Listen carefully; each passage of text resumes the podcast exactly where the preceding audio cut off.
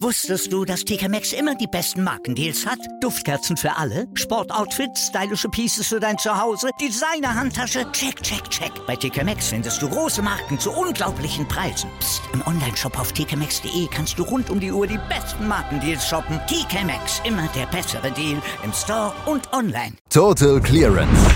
Der Snooker-Podcast mit Andreas Thies, Christian Ömicke und Kati Hartinger auf meinsportpodcast.de. Der World Grand Prix hat gestern Tag 2 gesehen und wir haben ja The Rocket Ronnie O'Sullivan gesehen, wir haben Mark Selby gesehen, wie er ausgeschieden ist und wir haben Judd Trump gesehen, wie er einfach weitermacht. Darüber müssen wir natürlich sprechen. Das tue ich heute wieder mit Christian Emmecke. Hallo Christian. Hi Andreas.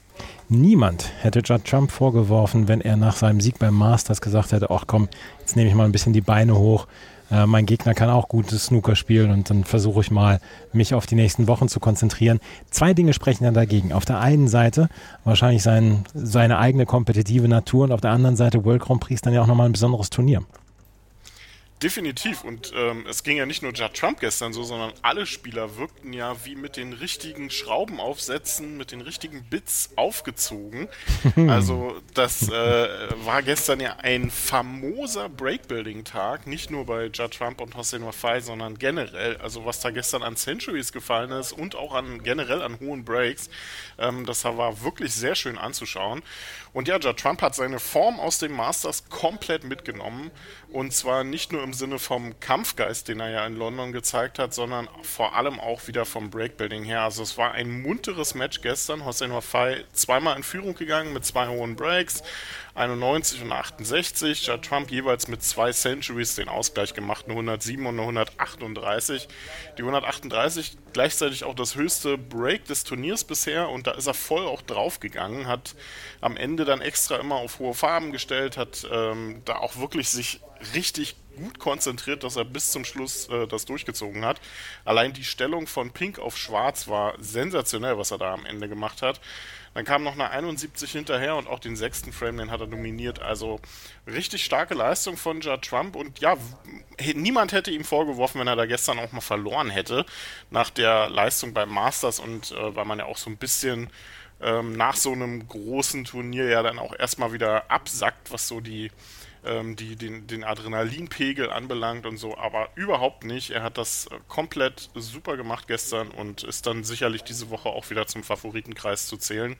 Und du hast absolut recht, der World Grand Prix ja dann auch nochmal ein wichtiger Fingerzeig für den Rest der Saison. Nicht nur im Hinblick auf die weiteren Turniere dieser Serie, sondern vor allem auch, weil es ja hier um eine Menge Preisgeld geht. Ja, ähm, Judd Trump, wie gesagt, hat dieses Turnier oder dieses Turnier, dieses Match gestern gewonnen und äh, steht in der nächsten Runde. Das ist eine starke Leistung von ihm und ähm, Hossein Wafai wird sich dann auch gedacht haben, wow, damit hat er vielleicht auch gar nicht so gerechnet mit so einer Leistung, mit solchen Breaks. Auf jeden Fall steht Judd Trump in der nächsten Runde, so genauso wie Ronnie O'Sullivan. Und da, na, da ist der Mann mit dem Bus gekommen für Barry Hawkins. 0 zu 4 nach 61 Minuten. Bevor er sich hingesetzt hatte, war er eigentlich auch schon wieder draußen, Barry Hawkins. Was für eine Performance gestern von Ronnie O'Sullivan. Ja, Brickbuilding vom Allerfeinsten, wirklich. Ähm, richtig, richtig stark. Ähm, Barry Hawkins hat ja, weiß nicht, was der, also auf jeden Fall, das war nicht der Barry Hawkins, den wir ja gegen Mark Allen zum Beispiel beim Masters gesehen haben. Also da war gestern nichts von zu sehen, hat einfachste Bälle teilweise verschossen, also sehr viele ungewöhnliche Lochfehler drin gehabt. Und selbst den Frame, den er eigentlich hätte gewinnen müssen, den vierten, da hat er es äh, nicht über die Ziellinie gebracht. Immer wieder entscheidende Bälle verschossen und Ronnie O'Sullivan damit die Chance gegeben, auch diesen Frame dann noch mit einer guten, mit einer sehr guten Clearance zu holen. Zuvor schon vier hohe Breaks von Ronnie O'Sullivan, der mit einer 108 gestartet war. Also richtig guter Auftritt von ihm und vielleicht auch so ein bisschen wichtig, dass er gut in dieses Turnier reinkommt, nach dieser ja doch für ihn, glaube ich, ungeplanten Niederlage gegen Mark Williams. Auch wenn er ja da voll des Lobes war für Mark Williams beim Masters, aber da wird sich O'Sullivan etwas mehr ausgerechnet haben. Und er ist ja auch Titelverteidiger hier beim World Grand Prix, also guter Auftritt oder Auftakt ins Turnier für den Titelverteidiger. Es war eine sehr, sehr inspirierte Leistung von Ronnie O'Sullivan, bei dem man ja auch nie so richtig weiß, welchen Ronnie O'Sullivan man bekommt, aber ähm, das war nicht nur seriös, das war, das war Spitzenklasse. Das ist ja das Problem dann auch. Bei Ronnie O'Sullivan, auf der einen Seite erwartet man das und auf der anderen Seite ist man dann auch wieder äh, komplett beeindruckt, wenn er mal wieder sowas abzieht. Ist man, ja, absolut. Man, und er hat ja auch noch ein bisschen was zu tun. Ne? Also er ist nicht automatisch jetzt qualifiziert für die nächsten Turniere. Also gerade was Players Championship und vor allem dann auch die Tour Championship angeht, da muss er noch ein bisschen was an Preisgeld sammeln ähm, ist da aktuell nur die Nummer 20 tagesaktuell äh, für die Players Championship, also wäre da nicht dabei. Insofern auch in diesem Hin, in dieser Hinsicht wichtiger Auftakt und ja, gestern da war kein Kraut gewachsen, also da hätten auch andere Spieler als Barry Hawkins wenig entgegenzusetzen gehabt. Ähm, klar hat er ihm auch leichte, leichte Sachen dann immer wieder hingestellt, aber die muss man dann eben auch so konsequent ausnutzen, wie O'Sullivan das gemacht hat und das war einfach nur brillant ähm, und vor allem auch diese Art und Weise, wenn Ronnie O'Sullivan richtig flüssig in den Breaks ist, dass der lochen kann, dass der Centuries spielen kann, das wissen wir ja nun wirklich. Ähm, aber die Art und Weise, wie er das gestern dann auch wieder gemacht hat, mit diesem wirklich fantastischen Breakbuilding, mit, dieser, mit diesem famos guten Stellungsspiel, was niemand so gut drauf hat wie Ronnie O'Sullivan, wenn er richtig im Break ist. Also das war dann schon sehr schön anzuschauen. Jetzt müssen wir erstmal nur gucken, ob es dann auch so weitergeht, denn ähm, jetzt geht es gegen Noppon Kam. Genau, Noppon Kam hat gestern für ja, eine der größeren Überraschungen gesorgt. Er hat nämlich Mark Selby besiegt mit 4 zu 1 und ähm, das ist ja auch dann immer so ein ja, so ein Mess, eine Messeinheit, äh, wie gut geht es Mark Selby, beziehungsweise wie gut ist sein Spiel dabei. Gestern war es nicht gut, aber man sollte dann auch die Ehre nicht von Napan Kam wegnehmen, der gestern wirklich sehr inspiriert gespielt hat. Der hat sehr gut gespielt. Er hat zwei Centuries gespielt und ein weiteres hohes Break. Und vor allem hat er Mark Selby taktisch den Zahn gezogen. Und das will schon was heißen, denn ähm, wenn man das schafft, dann ähm, ist man wirklich in guter Verfassung und kann von sich sagen, hey, ich habe hier eine Chance gegen Mark Selby. Ähm, Mark Selby hat ein, zwei Bälle verschossen, ähm, ein, zwei taktische Fehler gemacht, aber ansonsten war das auch gar nicht so schlecht von Mark Selby. Es ist halt Best of Seven, ist halt so eine gefährliche Distanz, gerade gegen Spieler wie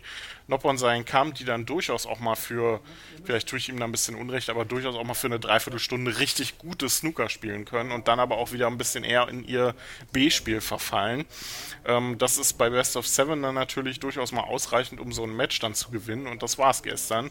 Also wirklich richtig guter Auftritt vom Thailänder. Mark Selby trotz der 71 im dritten Frame dann nicht ganz so konsequent in der Chancenverwertung.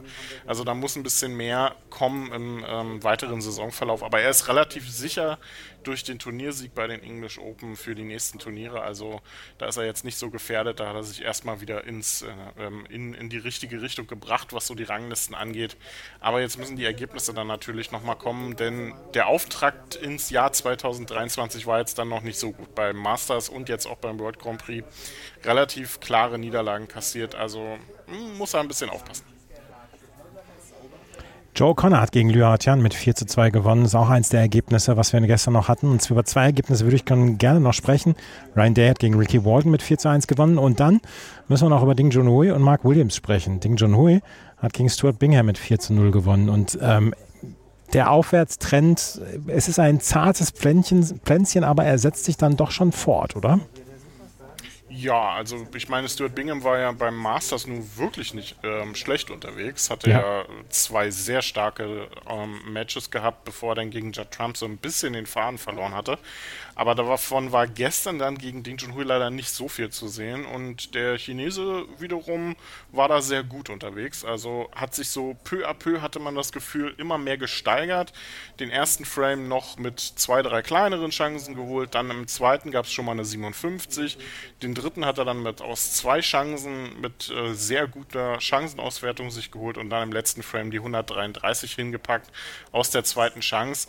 Was bei Ding Junhui halt immer noch so der Fall ist, ist, er braucht jetzt in den Frames dann teilweise zwei, drei Chancen, um ähm, dann entweder in das entscheidende Break zu kommen oder den Frame dann sicher zu machen. Und ähm, das, daran muss er noch ein bisschen ähm, an sich arbeiten. Stuart Bingham hat es ihm dann gestern leider auch einfach ein bisschen zu leicht gemacht. Ähm, aber da wird er sich gegen andere Gegner dann noch so ein bisschen steigern müssen. Aber er hat ja Zeit, um das dann tatsächlich unter Dach und Fach zu bringen und mit Mark Williams als nächstem Gegner dann ja auch die richtige Prüfung vor der Brust. Und Mark Williams erfreut sich nach wie vor bester Form, hat gestern gegen Jamie Jones mit 4 zu 1 gewonnen. Da hast du gestern noch gesagt, hier, das ist Überraschungspotenzial.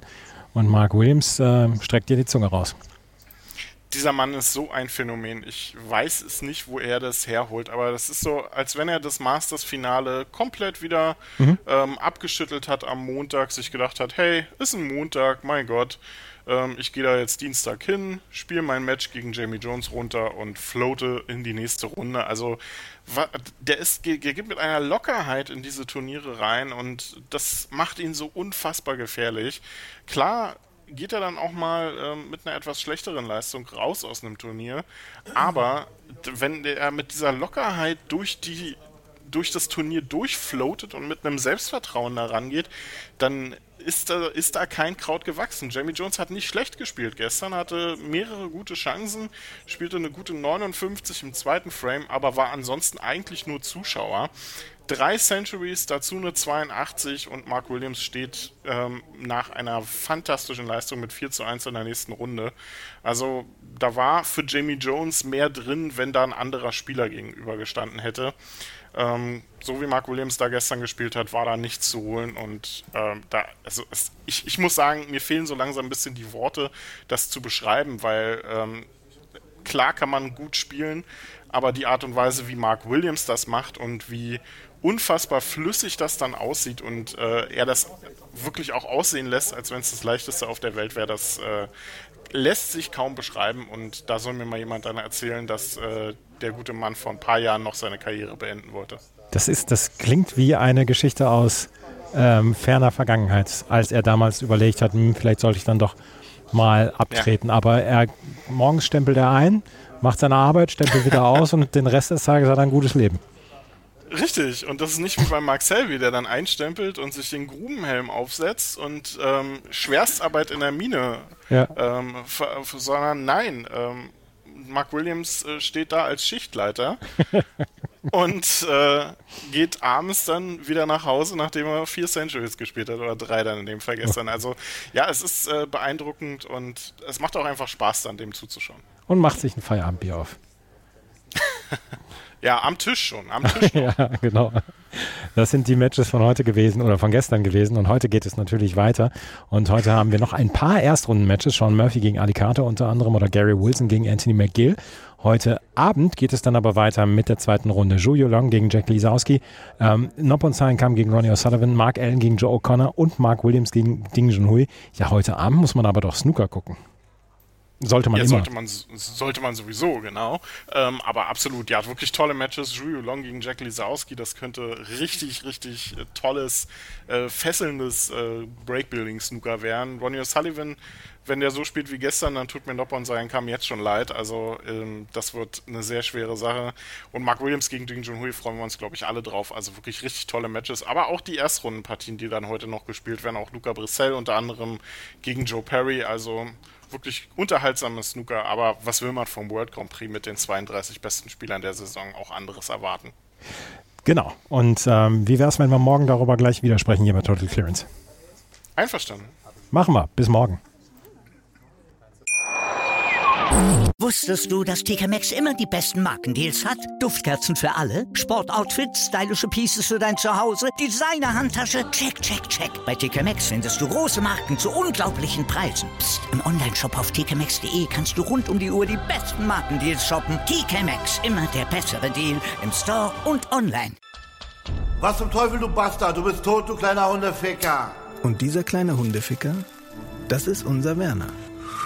Ein ganz normaler Berliner Kleinstkrimineller, der dann aber im Knast das Ding seines Lebens dreht. Una Fantastica Risetta Perla Pizza. Er klaut seinem Zellengenossen ein Pizzarezept. Aber nicht irgendeins. Und mit dem eröffnet Werner dann die beste Pizzeria Berlins. Doch Werners Glück ist nur von kurzer Dauer. Denn es hagelt Probleme. Werners Pizzaparadies. Erstmals großes Kino- und Podcast-Format. Mit fetter Starbesetzung. Alina But, Kida Ramadan, Edin Hasanovic, Oliver Koritke, Ralf Richter, Ben Becker, Winfried Glatzeder, Anna Schmidt und viele mehr.